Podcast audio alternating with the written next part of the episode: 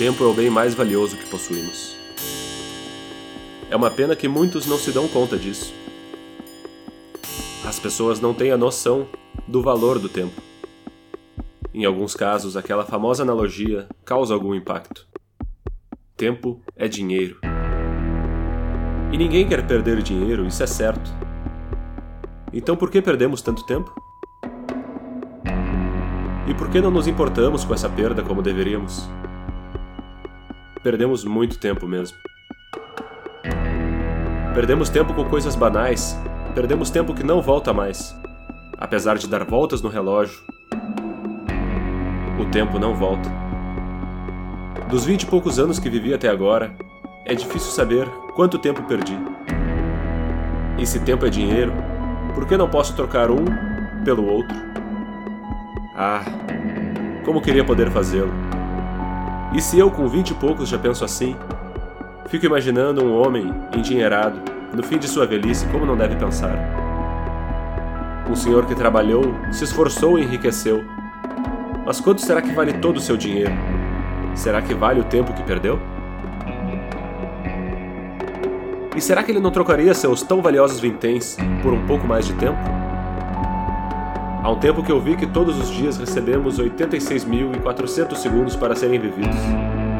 Cabe a cada um de nós a missão de decidir como viveremos e com o que perderemos tempo.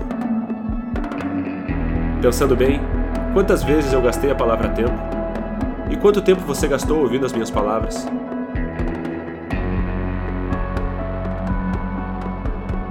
Será que não foi perda de tempo?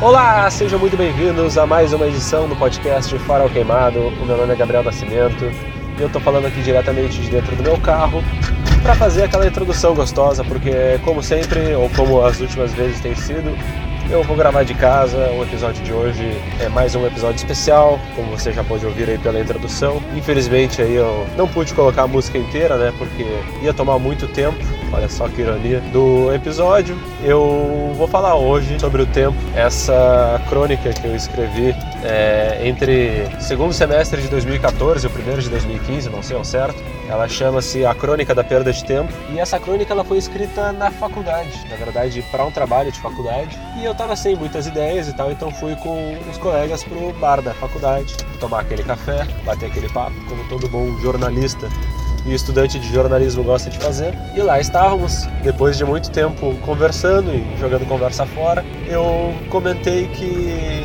que deveria estar escrevendo, mas estava perdendo tempo. E aí me veio a inspiração. Vou escrever sobre a perda de tempo. Faltavam poucos minutos para acabar o período, na verdade. A crônica poderia ser gravada num outro dia, mas eu decidi escrever naquele dia porque a inspiração estava ali. E daí saiu este material que vocês acabaram de ouvir. Eu estou contando essa história e usei isso na introdução porque a minha inspiração para esse episódio de hoje surgiu da mesma maneira.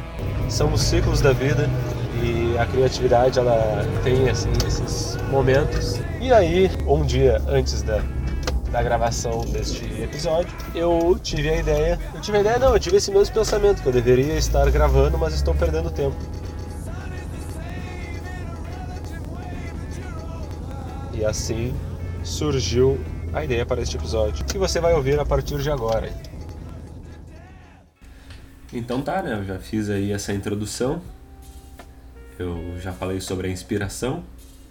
Mas afinal, o que é o tempo? Quanto tempo o tempo tem? após essa inspiração, eu decidi reassistir o documentário com este nome, Quanto Tempo o Tempo Tem, dirigido pela Adriana Dutra. Ele conta com entrevistas aí de várias pessoas que pensam a respeito do tempo e suas nuances. Pensam sobre parte da física, a parte da filosofia, da medicina, do futurismo, da religião, né, da ciência. Então, é, o pessoal traz várias reflexões aí. E a, prime a primeira não, mas uma das que mais me chamou a atenção e é a que eu queria trazer aqui é essa pergunta: o que, que é o tempo? E aí tem um filósofo francês lá. Infelizmente eu não vou dar o nome de todo mundo aqui porque é muita gente, enfim. Mas esse filósofo ele cita Santo Agostinho no livro Confissões, que ele pergunta o que é o tempo e ele diz: se ninguém me pergunta, eu sei. Se me perguntam e eu quero explicar, eu já não sei mais. E é isso, na verdade, né? O que é o tempo para ti? O que, que significa o tempo? Em um determinado momento eles começam a falar sobre as ferramentas e a evolução e tal, tal, tal, e falam sobre a, o surgimento do relógio e a importância do relógio para essa divisão do tempo. Porque na verdade o tempo ele sempre existiu, né? A questão é a consciência, a consciência humana a respeito do tempo. Isso não aconteceu do nada. Uh, primeiro o ser humano ele vivia lá numa passividade em relação ao futuro, vivendo com base nas estações, com base no, no sol, enfim. E depois, com o surgimento de instrumentos para medir o tempo, como exemplo da ampulheta e tal, o ser humano ele passou a ter mais controle, ele se libertou do sol, como um dos caras diz assim. É isso assim, é, é essa ideia de que o relógio ele divide o tempo em uma sucessão de momentos idênticos, uma sucessão de períodos idênticos. Mas eu fiquei pensando sobre isso, assim, será que realmente é isso? Porque a gente tem ah, aquela impressão de quanto tempo passa mais rápido, quando ele passa mais devagar. Isso é verdade, sabe? Se a gente não tivesse a concepção do relógio, da divisão, a própria noção do dia tem dias que passam mais rápido e tem dias que passam mais devagar. São maiores ou menores em relação a estritamente ao movimento do Sol. Então, sim, né? Essa é a ideia. Tipo, se me perguntarem e eu quero explicar, eu não sei. A gente acha que sabe sobre o que é o tempo. E mais ainda, a gente acha que a gente tem o tempo. Tem muita gente que pergunta: será que nós temos o tempo? Será que é o tempo que nos tem? Será que nós passamos pelo tempo? Ou ele que passa pela gente? Na minha opinião, a gente que passa por ele. Porque o tempo ele está sempre lá, ele é sempre o presente. Ele sempre esteve, sempre estará, independente de quem o esteja observando e percebendo, ele sempre vai ser o tempo. E sempre vai ser o presente. O tempo ele só existe para nós porque nós existimos no presente. Quando a gente é, existe agora, a gente está no presente. No passado, a gente existiu no presente. No futuro, a gente vai existir no presente. A gente lembra das coisas do passado, mas a gente lembra agora, no presente. A gente projeta o futuro, mas é agora. Então, o tempo é isso, é essa sucessão de momentos, mas esses momentos eles não são é, tangíveis, a gente não consegue capturar esses momentos. Cada vez que a gente fala agora, já é passado. É isso, assim, é um instante. E esse instante ele se reduz tanto e tanto e tanto consecutivamente que ele não existe. O agora, o presente é uma coisa só. E eu acho legal ter um cara que diz que tudo que está no tempo vai desaparecer, menos o presente. E aí, entre as várias pessoas, assim, uma das que eu vou citar diretamente é a Monja Coen, que muitos devem conhecer. Ela é uma monja budista e ela fala que o nosso atual sistema de comunicação e tudo mais, essa coisa tão rápida e veloz, não nos faz refletir não nos faz aprofundar. Então a gente não pensa muito, não pergunta, não questiona, mas a nossa mente ela não se contenta, ela precisa questionar. Então, né, por isso, hoje em dia se tornou cada vez mais comum ouvir falar em meditação, as pessoas estarem buscando esse tipo de, de exercício, de prática, de filosofia de vida, de tentar de alguma maneira acalmar o tempo e de perceber esse, esse presente permanente, né? Acredito que seja a própria monja que fale ou a narradora lá talvez.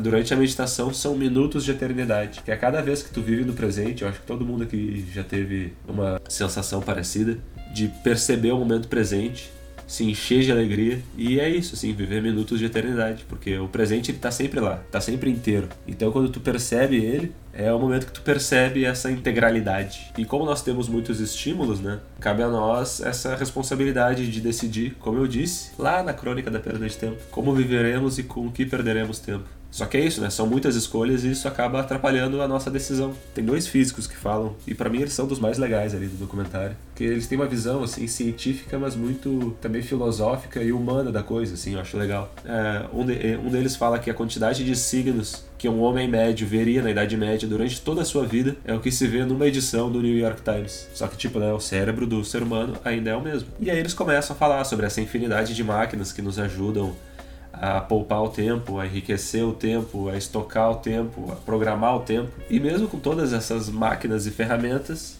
a gente continua sempre em estado de alerta, a gente está sempre esperando alguma coisa e a gente está sempre ansioso por causa do tempo. Com os avanços tecnológicos aí cada vez mais rápidos e assim as evoluções, revoluções a cada ano, né?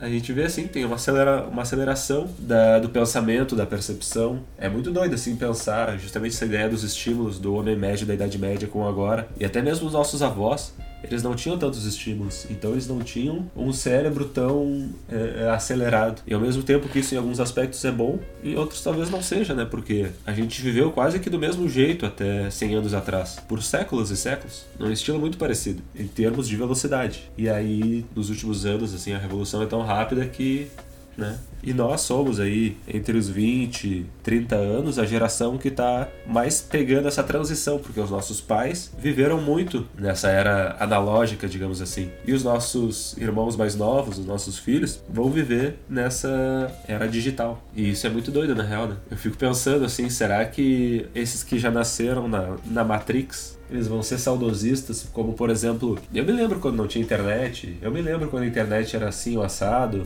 eu me lembro quando tudo era mais analógico, tal, tal, tal. E hoje em dia a gente vê essa velocidade e eu sou um cara que gosta e não gosta, sabe? Eu vivo nesse conflito, assim. Será que essas novas gerações elas vão ser saudosistas em relação a alguma coisa, assim, tipo, ah, como era assim, o assado? Será que as próximas revoluções elas vão trazer uma mudança tão grande a ponto disso, assim, de tu perceber uma, uma, uma transição de ambiente do analógico para o digital, do digital para um novo digital, para alguma coisa.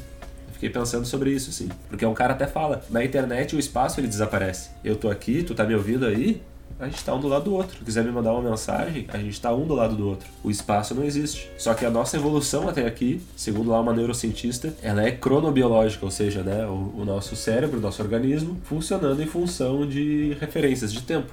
A gente se adaptou a essa divisão do dia e da noite. E agora, e não é de agora, mas enfim, quando a gente está trabalhando no escritório, quando a gente está vendo um filme no quarto com as janelas fechadas, quando a gente está num shopping, por exemplo, o dia e a noite são a mesma coisa. E essa perda da noção do tempo colabora para sentimentos aí de ansiedade e tudo mais. Além disso, essa perda do espaço, essa aproximação, essa agilidade, essa rapidez da comunicação, essa interação instantânea, de acordo lá com o filósofo, ela muda o nosso acesso à felicidade. Porque, né, tem todas essas discussões aí sobre a solidão na, nas, nas redes sociais, a solidão na era digital, essa solidão compartilhada e essa ideia de uma felicidade instantânea. Eu já falei sobre isso no, no audião com o Luiz, sobre redes sociais e tal, e essa sensação de recompensa quando tu mexe no celular, quando tu mexe numa rede social, porque tu tem a impressão de que aquela informação, aquele meme, aquela coisa, enfim, aquela informação, vou colocar assim, como se ela vá modificar o teu momento. Tem sempre essa esse anseio de que a próxima informação vai modificar o teu momento. Só que a maioria das coisas elas não tem nenhuma urgência. Tu não precisa saber, tu não precisa ver certas coisas, mas tu acha que sim. Isso, né, de alguma maneira colabora para tua visão de para tua visão assim de expectativa versus frustração, sabe? Tem ainda também essa ideia de, né, de educação, de cortesia, de responder rápido, ou seja, tu recebe uma informação, tu tem que responder rápido. E não é bem assim, né? E aí tudo isso gera uma sensação de desorientação, de incompletude, é, que é mais ou menos ali o que a monja fala e que outros vários falam, né? Um chega a dizer que o futuro avança no presente e o passado vai ficando cada vez mais distante. Porque parece isso, assim, que o futuro tá logo ali e o passado já faz muito tempo. O último episódio que vocês ouviram do Farol Queimado, a última coisa que vocês comeram, a última vez que vocês viram um amigo muito querido, isso já faz muito tempo. Mas agora, na rede social, cada informaçãozinha nova é o futuro chegando e chegando e chegando e chegando e chegando muito mais rápido. Antigamente o futuro ele chegava à medida que os segundos iam passando, que os minutos iam passando. Agora é aqui, ó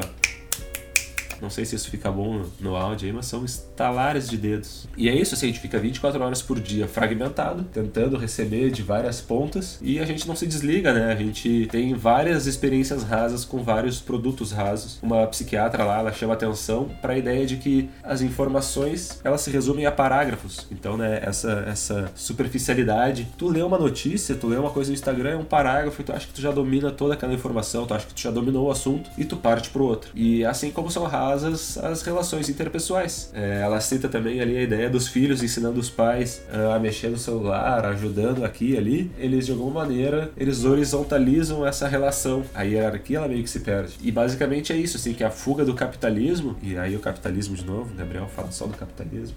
Gabriel nem sabe o que é capitalismo.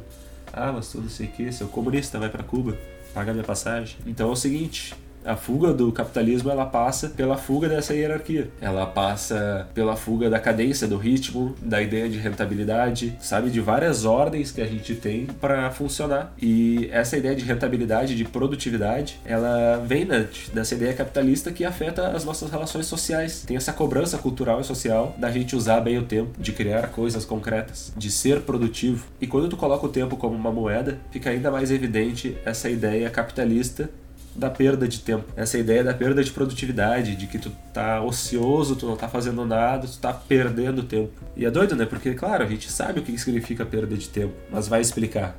A gente sabe de uma ideia geral, assim, mas a gente não para pra pensar. Eu, quando escrevi a Crônica da Perda de Tempo, eu não tinha pensado especificamente nessa ideia de estão nos cobrando a cada momento sermos produtivos. Tudo bem que eu tinha que produzir um material para uma aula da faculdade, mas quando eu falei em perda de tempo, eu tava falando que, nossa, eu tô perdendo tempo aqui conversando enquanto eu deveria estar fazendo mas foi o estar conversando que me ajudou a produzir. Então não foi perda de tempo, foi investimento de tempo, foi simplesmente a passagem do tempo. E claro, de lá para cá muita coisa mudou na minha vida, minha percepção do tempo mudou. Eu sou da ideia de que tudo acontece quando e como tem que acontecer. Então sim, a minha escrita dessa crônica anos atrás e a minha gravação desse episódio estão ligadas por uma sucessão de acontecimentos, uma sucessão de aleatoriedades e coincidências. Mas isso é uma história para um outro episódio, né? Teoria do caos é uma parada muito legal. Mas é isso, quando a gente tá falando em produtividade, a gente não para pra pensar que quando a gente tá fora do nosso horário de trabalho, a gente também tá querendo ser produtivo. A gente tá querendo é, ver todos os stories que alguém publicou, a gente tá querendo ver os posts, a gente tá querendo escrever posts, postar sobre nós, ser produtivo nessa, nesse universo de rede social. Claro que não é aquela produção, nossa, construtiva que vai mudar o mundo, mas é uma ideia de produtividade, é uma ideia de rentabilidade e essa rentabilidade a gente, a gente com a nossa força de trabalho na hora de lazer, dá essa rentabilidade ao Zuckerberg e aos outros Zuckerbergs da vida. E até um cara, um jornalista no documentário, ele fala sobre como Uh, a gente faz isso é a mesma coisa como se a gente estivesse fazendo tênis para uma marca de tênis na Tailândia, tá ligado? Um outro cara cita essa ideia mercantilista de troca, que essa relação ela não tem a ver com o tempo, mas sim com a usura, né? Com a cobrança pelo uso e a cobrança pelo tempo. O empréstimo nada mais é do que isso. Outra relação de tempo é o trabalho assalariado, é a escravidão. O filósofo francês lá ele fala que a escravidão nada mais é do que um cara comprando todo o teu tempo, mas ele não paga para ti, ele paga para um outro, ou seja, ele só comprou o teu tempo, não foi de ti, ele comprou. E o salário, ele compra o teu tempo, ele não compra todo, ele compra um pouquinho menos do teu tempo e aí paga para ti. O trabalho não era visto como algo nobre, própria ideia né, da escravidão e tal colocava pessoas que eram julgadas inferiores para fazer o trabalho, porque quem era bom, quem era poderoso não trabalhava. E isso tudo né, envolve o tempo. Quanto mais tu trabalha, menos tempo tu tem para pensar. Exceto aí os que trabalham com o intelecto, né, que daí, enfim, vivem disso. Mas a gente sabe que não é a maioria, né? A gente sabe que a gente vive é, uma sociedade industrial aí, e de produção e produtividade, em que tu tem um tempo, tu tem etapas, tu tem cronograma, tu tem prazos. É louco como tudo é tempo. E aí eles entram numa discussão interessante que se nós precisamos produzir mais, nós precisamos de mais tempo. E eles começam a falar da revolução da longevidade. Um cara lá diz que nós levamos um milhão e meio de anos para chegar a uma expectativa de vida de 50 anos. E depois em 100 anos nós chegamos à expectativa de vida de 80. Daí o francês lá diz que na França tem estudos que dizem que a cada ano de vida nós ganhamos 3 de expectativa de vida. Ou seja, a gente vive 12, mas paga 9. É, não é exatamente assim a lógica, mas a gente pode imaginar nesse, nesses aspectos. E a gente ultrapassou já a terceira idade. E já se fala da quarta idade, que eu nem sei ao certo o que, que é. E a maioria das pessoas não sabe. Agora tem, assim, às vezes tu escuta no rádio propaganda sobre gerontologia, acredito que seja o termo, que não é geriatria. É, gerontologia seria o preparo de condições de vida para a terceira idade, para a quarta idade, que seja. Não é assim os cuidados de saúde, mas são as formas de viver, porque as pessoas elas estão vivendo mais. Tipo, os planos de saúde, a previdência e tal, eles ignoram essa mudança. Ah, eles ainda pensam como no século XIX, quando a previdência ganhava muito porque as pessoas morriam antes de se aposentar. As aposentadorias femininas lá no início do século passado eram de, uh, sei lá, 55 anos na Europa. E as pessoas, a expectativa de vida era 48, tá ligado? Então é uma parada meio. É óbvio, né? As pessoas morriam antes de se aposentar. E hoje em dia, com as nossas reformas aí de previdência e tal, querem é, manter a mesma ideia de que tu vai se aposentar só lá depois de muito tempo que provavelmente tu vai morrer antes. Então, né, continua sendo lucrativo. E aí, claro, né, tipo, são discussões de base econômica e tudo mais, só que as bases usadas para essa discussão são antigas. Elas são sempre é, nessa ideia de que o lucro vem antes da qualidade de vida. E essas etapas elas não funcionam mais essa ideia de estudar, trabalhar e depois descansar. Tipo, e ninguém, como eu disse, ninguém é educado para terceira e pra quarta idade, para aposentadoria. O cara chega a comentar assim, tá, tu vai te aposentar, tu vai botar uma bermuda, tu vai pra beira da praia. Mas e aí? Tu ainda tem mais 20 e poucos anos de vida, o que tu vai fazer? 30 e poucos anos de vida que seja, mais às vezes. Tu vai ficar 30 anos na beira da praia de bermuda, sabe? Tipo, tu, tu a gente precisa ad se adaptar a isso. Só que o que os caras aí, nossos grandes líderes, economistas e Paulo Guedes da vida, falam que tu tem que trabalhar. Mas não é por aí, tá ligado? Tipo, tu não tem que trabalhar depois que tu tá velho, depois que tu tá. Uh, tu até pode trabalhar até certo ponto que seja, mas tu já vem trabalhando desde muito tempo. Eu saí do colégio e entrei direto na faculdade. Já saí da faculdade com um emprego. Claro que é um privilégio, eu sei. Mas o que eu quero dizer é, tem uma continuidade. Tem um físico ali que ele é o primeiro no documentário. Foi a primeira vez que eu ouvi falar na ideia da combinação desses três estágios. Tu te forma, tu trabalha e tu usufrui a vida inteira. Sem uma definição etária. Sem um período para tu fazer isso. Então, tipo, tem lá um arquiteto urbanista, que eu já devo ter citado alguma coisa dele do documentário, mas especificamente essa, ele diz que a gente deveria ter um ano de aposentadoria durante a vida, em vários momentos da vida. Um ano de aposentadoria entre os 17 e os 18, um ano entre os 25 e os 26, um ano depois de ter o primeiro filho, e assim por diante, em momentos da tua vida que tu achar que seja pertinente. E aí, claro, né, quem tem muito dinheiro pode fazer isso. Ah, que legal, que bonito, Gabriel.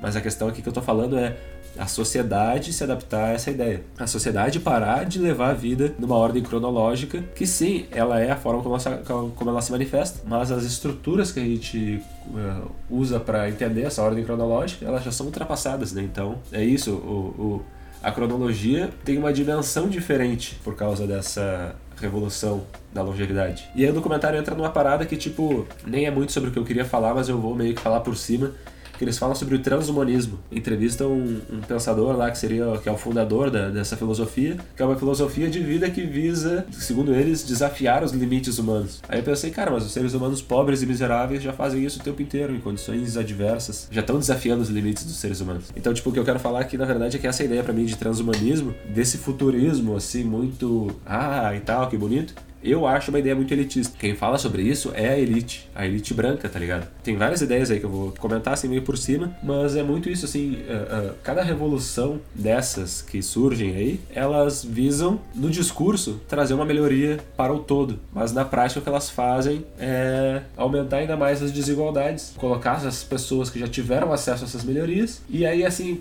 a minha impressão é que a cada vez que surge uma, uma nova etapa para cima, surge uma nova etapa para baixo. Então, né, é, uma, é um, um esticamento da desigualdade. Existe essa palavra? Não sei se existe, mas tu me entendeu. Uh, a ideia de que eles falam assim: a nossa natureza é mudar as coisas no mundo. Por que, que nós não mudamos a nossa própria natureza?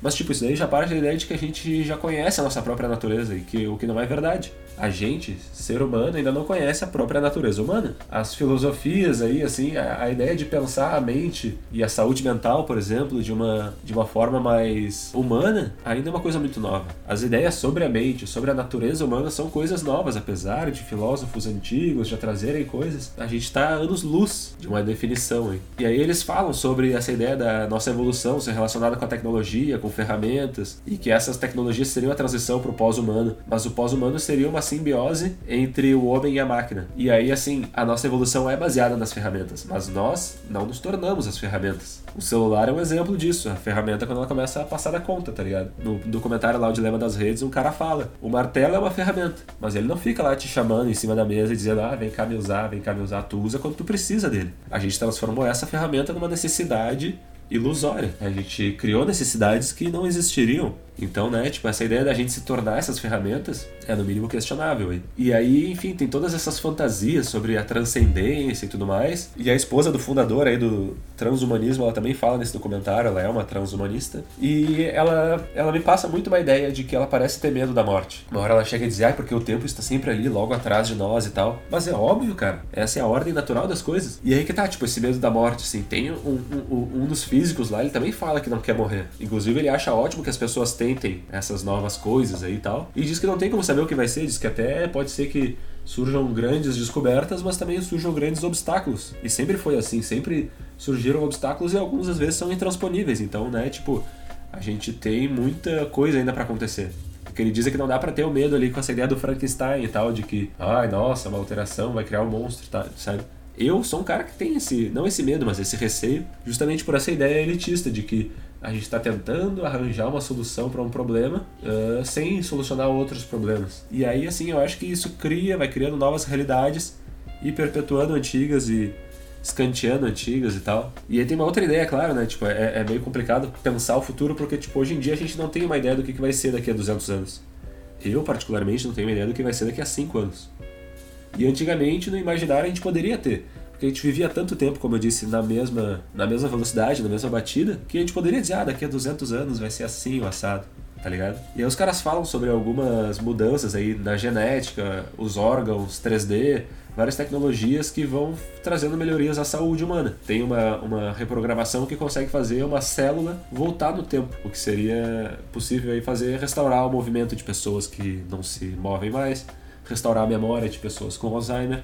E aí o cara diz que daqui a entre 10 e 15 anos vai acontecer uma mudança muito drástica na nossa longevidade, porque as tecnologias elas dobram de poder a cada ano. Então, né, inclusive um dos caras fala em colocar robozinhos microscópicos no sangue e no cérebro e conectar isso com a nuvem, tá ligado? E aí eu até fiz uma anotação enquanto eu via o documentário que eu coloquei assim: "Ah, eu acho que muito da nossa essência, do que a gente vive, é para deixar uma marca antes da morte. Se essa variável morte é removida, o que que acontece?" E aí depois vem um cara lá e fala, o Rabino fala mais ou menos isso, que tipo, do que se trata essa ideia de não morrer? Essa ideia de repetição, de fazer 300 anos uma coisa, outra coisa, ir à praia, ir à Disney. Esse prazer repetitivo, sabe? Tipo, será que existe? Porque o prazer, ele tá ligado à finitude, ele tá ligado em aproveitar as coisas que têm um fim. Então, tipo, não é só tu manter uma consciência ligada, é tu saber por que, que essa consciência tem que ser mantida ligada. Tem lá o futurista que diz que tudo pode ser traduzido em códigos binários e assim a consciência poderia ser copiada em múltiplas cópias. Mas a gente nem sabe o que compõe a consciência. E daí depois ele diz que não sabe o que, que acontece quando essa consciência sai do corpo. Então, tipo assim, eu falando de uma ideia mais ligada assim à espiritualidade e tal, eu penso que, por exemplo, a morte, se tu for levar em conta uma ideia de reencarnação, que eu acho que é uma possibilidade tanto quanto qualquer outra, de renovação após a morte, ela a morte ela traz a evolução, ela traz a diferença, traz a novidade, traz a mudança. Quando uma pessoa velha com pensamento velho morre e nasce uma pessoa nova com pensamento novo, as coisas vão evoluindo, vão, vão mudando. Mas e esses que vão ficar trocando de corpo, que não vão morrer, essas consciências aí? Elas nunca vão começar do zero. Elas nunca vão escolher, por exemplo, ser pobres, viver em situações adversas. Então, que tipo de evolução, de amadurecimento uh, vai, vai advir disso tudo? Ainda nessa ideia que eu falei desse elitismo e tal, essa esposa do, do transhumanista, ela diz que ela quer redefinir a ideia da morte. Sabe, eu não sei nem o que significa isso, porque, tipo, pra mim fica muito nessa ideia de que ela tem medo da morte. Ela fala que nós podemos dirigir a nossa própria evolução. Mas eu digo de novo, nós quem? A nossa evolução ela vem acontecendo, mas a nossa evolução orgânica mudou muito pouco nos últimos anos. Nos milhares de últimos anos. Então como é que a gente vai dirigir a nossa própria evolução de uma maneira, sabe, nessa parte não externa, sabe, nessa parte interna nossa? Isso aí é uma coisa que eu acho meio inviável, assim. Ainda sobre a morte, a Monja Coen ela, a Monja Coen ela tem três aparições. Aquela primeira que eu falei, ela fala sobre uh, o anseio do, do, ser humano por questionar, por aprofundar. ela fala que a morte é uma companheira da vida e que a perspectiva da morte é muito agradável aos budistas, que se a vida não terminar, ela meio que perde a graça.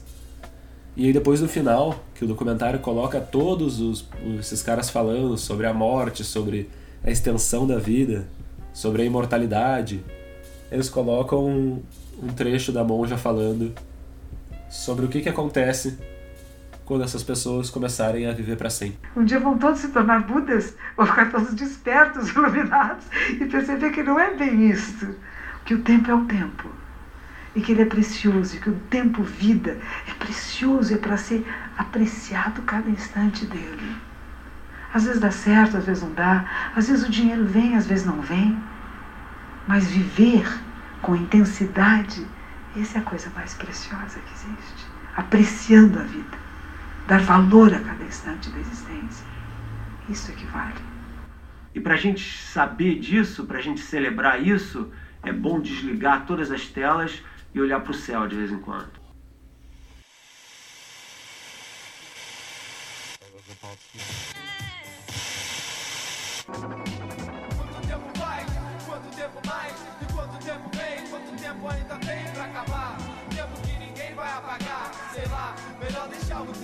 Passar.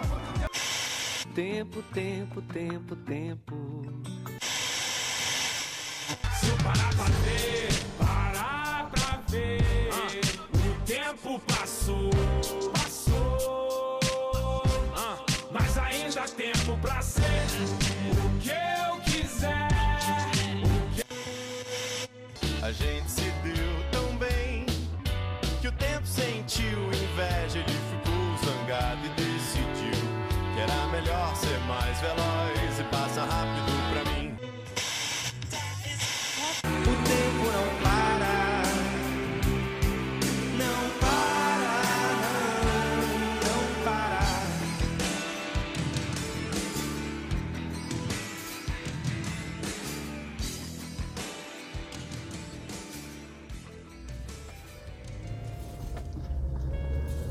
Quero aproveitar enquanto ainda estou no carro aqui, para aproveitar o tempo, que é um recurso tão valioso, né?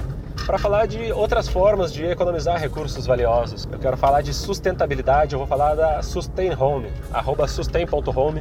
É uma startup, é uma comunidade verde que visa levar sustentabilidade para tua casa. Já pensou aí economizar uma graninha no final do mês e ainda adotar práticas mais saudáveis para tua casa e para ti? Entre em contato com eles lá, testa o serviço deles, eles vão analisar tuas contas, analisar o teu modo de vida e gerar soluções personalizadas para ter uma casa menos poluente e mais econômica através da inovação tecnológica e da adoção de novos hábitos arroba sustain.home no Instagram.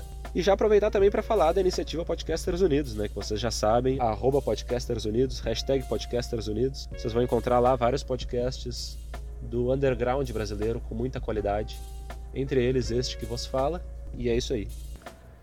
Então para finalizar eu quero dar umas dicas aí. Coisas para coisas para ficar pensando.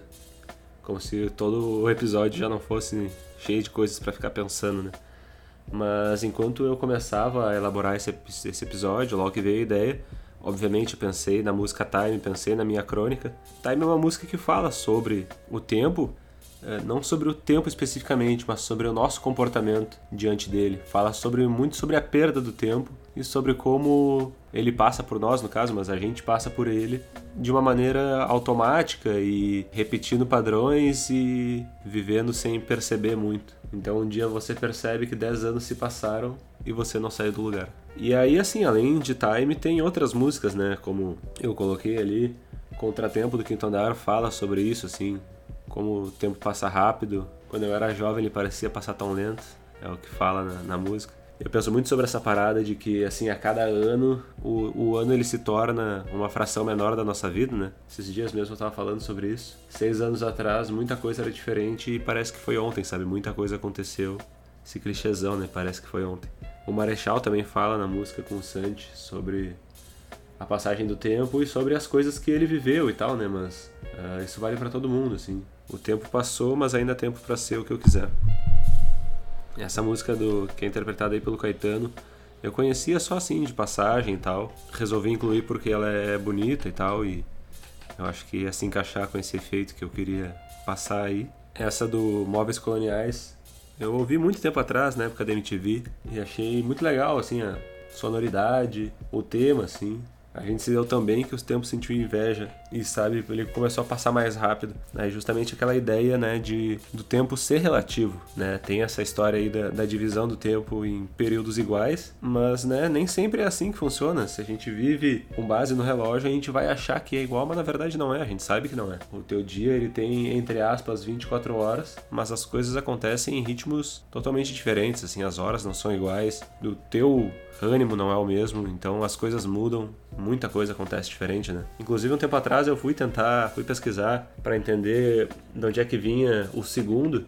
Eu li um textão gigantesco lá, assim, agora nem lembro, assim. Mas basicamente, né, o segundo ele é, é a duração do, de períodos de radiação ali, de acho que átomos de césio. Aí é meio que o tempo que um átomo passa, tem a transição entre duas camadas ali, do, entre dois níveis, sei lá. Uh, e aí os caras marcam assim o segundo. Então tu vê, é uma coisa muito. Ah, o relógio atômico, ó, a marcação mais precisa do segundo. Mas sabe, tipo, é uma coisa muito. Não sei se faz sentido a gente viver com base nisso, sabe? Com essas referências. E ainda mais porque o impacto, como eu disse, assim, a, a, nossa percepção ela muda em relação a vários períodos do tempo. Então tem essa questão assim do tempo na consciência, sabe? Lá no documentário o pessoal debate como a consciência se comportaria fora do tempo e tudo mais. A consciência fora do corpo, no caso, mas aí eu digo fora do tempo porque eu já ouvi falar, já pesquisei um pouquinho sobre projeção astral, projeção da consciência e as pessoas, já vi relatos de pessoas próximas a mim que tiveram essa experiência e falaram que a consciência ela existe além do tempo quando projetada para fora do corpo. Então essas pessoas projetadas, essas consciências projetadas conseguiriam, entre aspas, viajar no tempo. E aí, né, tipo, são relatos que eu não tenho por que duvidar, só porque eu nunca fiz. Inclusive, na verdade, é uma coisa que me motiva a querer experimentar, a querer, né? Mas eu não dedico tempo a isso. Então, né, tem esse, tem esse lance aí. E já que eu falei de músicas também, eu pensei assim sobre filmes e livros e tal. De cabeça, o primeiro e único livro que, me, que eu me lembro é o Matadouro 5, meu livro preferido do Kurt Vonnegut. E em determinado momento, um personagem, que é um ser de outro planeta, ele explica como ele vê a passagem do tempo. E eu acho muito legal, assim, porque ele fala que ele percebe o tempo como uma coisa só. Então, o exemplo que ele dá é assim, tu olha para as estrelas no céu, tu vê um emaranhado de espaguete, assim, porque tu vê o movimento das estrelas tu vê todos os lugares onde elas sempre estiveram, onde elas já estiveram e estarão. Então, né, é tudo congelado ali. Eles falam que nós somos como uma, uma formiga congelada no âmbar. É, ele também dá o exemplo de que quando ele olha para um homem, ele vê um homem com uma coisa comprida, esticada, numa extremidade, pés e braços de uma criança, e na outra extremidade, pés e braços idosos, com uma bengalinha e tal, e tal sabe? Tipo, é, é, essa percepção de tudo que já foi, tudo que vai ser, basicamente é tudo que é. É foda isso, né? Tipo, é, eles discutem, o cara fala que só uh, os humanos, só os terráqueos têm essa ideia de livre-arbítrio. Claro, isso tudo é literatura, é ficção, mas né, te faz pensar. Tem uma outra explicação que ele dá, assim, que ele fala a, a, a, que esse personagem de outro planeta ele vê o tempo assim. E ele descreve é, os seres humanos como se fosse assim uma, uma pessoa presa num carrinho, num trilho, andando uh, e tipo olhando pro, pro, pro, na transversal desse carrinho, ou seja, não olhando para onde ela tá indo, só olhando pro horizonte, digamos assim. Só que essa pessoa tá com, digamos, um cano, um balde na cabeça e um cano um único buraquinho por onde ela consegue enxergar e ela só enxerga as coisas por aquele buraquinho ali. Ou seja, ela não tem o controle de para onde ela está indo, ela não vê para onde ela está indo, ela só vê os momentos pelos quais ela está passando. Isso é muito foda, tá ligado? O Kurt Vonnegut é muito foda, porque é uma, é uma explicação, é uma, é uma, é uma forma de contar muito bonita de, sabe, de perceber essa nossa percepção. Então, assim, né, tipo, além dessa parada da percepção é, natural do ser humano do tempo, e na verdade, né, tudo é percepção, tipo, tem aquela história, né, de que se uma árvore cai no meio da floresta e não tem ninguém para ouvir, será que ela faz barulho? Então é a ideia de que, tipo assim, o mundo só existe porque nós o percebemos. Tudo só existe porque nós o percebemos. É, não faz sentido eu pensar sobre as coisas se eu não existir. Então, eu já ouvi falar, assim, por exemplo, das pessoas que tomam essas drogas de alteração da consciência, os psicodélicos aí, como LSD, cogumelos, ayahuasca, é, entre outras, assim, ela altera a tua concepção da realidade porque ela tira a dimensão tempo da tua percepção. As pessoas, às vezes, elas ficam descoladas do tempo elas não percebem a passagem do tempo. Às vezes, milhões de pensamentos podem acontecer no intervalo de um minuto. Pode passar um monte de coisa e quando vê, tu olhar pro relógio e o relógio tá parado. Então, sabe, tipo, uma parada meio assim. É, e quando tu tá descolado do tempo, como eu disse, a tua percepção fica alterada, obviamente.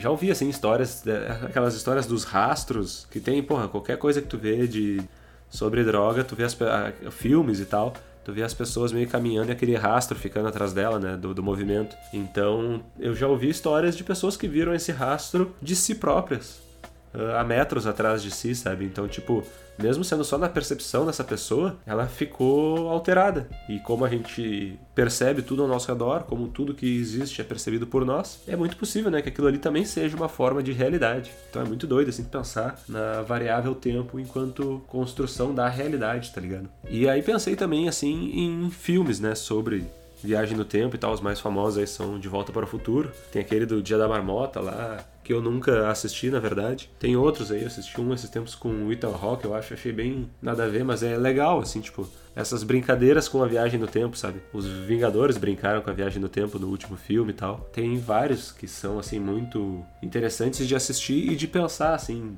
né? Pô, será que o tempo poderia se comportar dessa maneira? E. Porra, eu, olha, olha eu aqui viajando. Não tinha nem parado para pensar. Dark, né, meu? Dark. Vai, é, é assim, ó, uma das melhores séries que eu já assisti. Vai, ela brinca muito bem com essa parada do tempo. Cara, eu tô gravando esse episódio aqui tem sei lá quanto tempo e eu não tinha parado para pensar em Dark. Vai, eu vou ter que fazer um episódio especial só pra Dark. Talvez vários episódios, porque é uma puta série. Assistam, é uma série alemã de altíssima qualidade.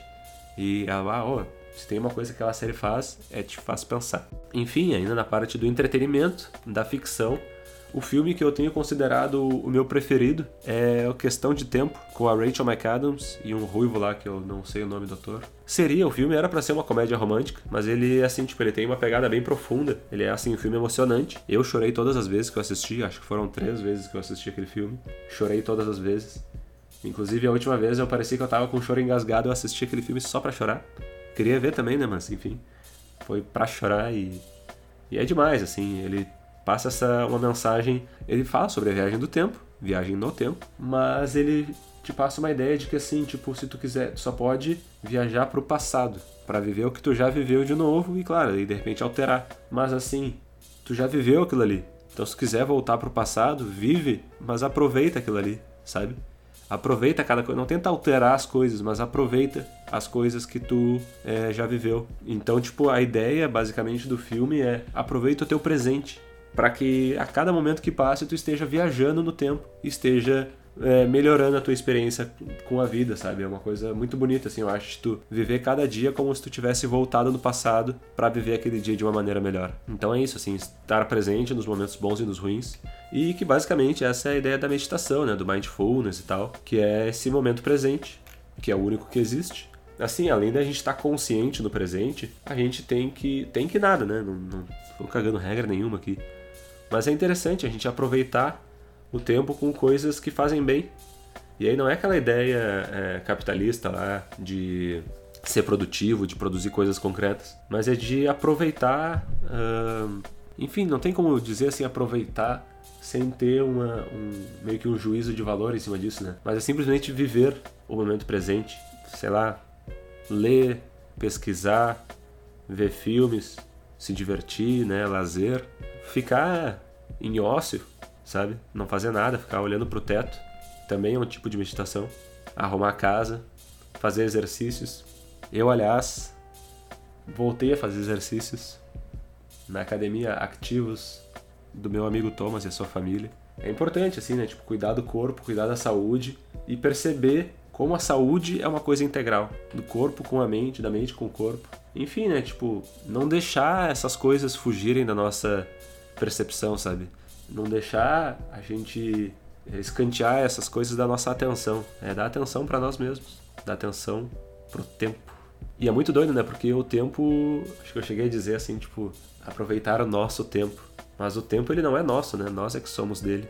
Nós estamos passando pelo tempo. E aí, assim, além de, né, desses hábitos de meditação e tudo mais que eu tento adotar, nem sempre eu consigo, eu comecei a controlar uma coisa que me toma muito tempo, que é uma ferramenta que não é na verdade uma ferramenta, né? Que é o celular e as redes sociais são arquitetadas para ocupar teu tempo, né? Para roubar teu tempo. Enfim, esse controle do tempo no celular já me fez uma baita diferença. Eu tenho sido assim muito mais produtivo. Tenho uh, de um tempo para cá assim me esforçado mais para acordar cedo. Apesar do cara no documentário ter dito que nós superamos o sol e tudo mais, eu ainda acho legal viver em função dele, sabe? Se eu não vivesse se eu não morasse do lado de um bar fudido aqui, eu certamente ia dormir cedo com muito mais frequência, ia acordar cedo e acordar com o sol. Eu costumava dizer que eu, meu trabalho ideal seria um que eu pudesse acordar às 8 horas da manhã. Hoje em dia eu posso, e há um tempo atrás eu não estava acordando, sabe? Acordava depois. E agora não, agora eu me esforço assim para numa média acordar às 7 e meia. Às vezes 7, às vezes 6. Já acordei às 5 e o sol já tá ali, o dia já tá claro, 5 horas da manhã. Mas assim, quando tu acorda cedo, Amanhã ela parece ser um momento mais cheio, mais integral, que não tem barulhos na rua, a maioria das pessoas está dormindo, tu não tem muitos estímulos, então tu tá num momento é, que, que é tu que é o responsável por saber o que que tu vai é, o que que tu vai deixar te estimular, sabe? Então é um momento assim, é, é muito, eu acho muito legal assim, tu acordar com calma e ter tempo para aproveitar o tempo. Acordar cedo também é um tipo de meditação, né? Aliás, tem vários tipos de meditação. Tu sair do modo respiração automática, agora, tu que está ouvindo isso daí, começou a prestar atenção na tua respiração. Isso daí também é uma meditação. Agora, todos nós juntos, eu, você que me escuta, estamos presentes na eternidade. Então por hoje é isso. Muito obrigado por me escutarem até aqui e por dedicarem um pouco do seu tempo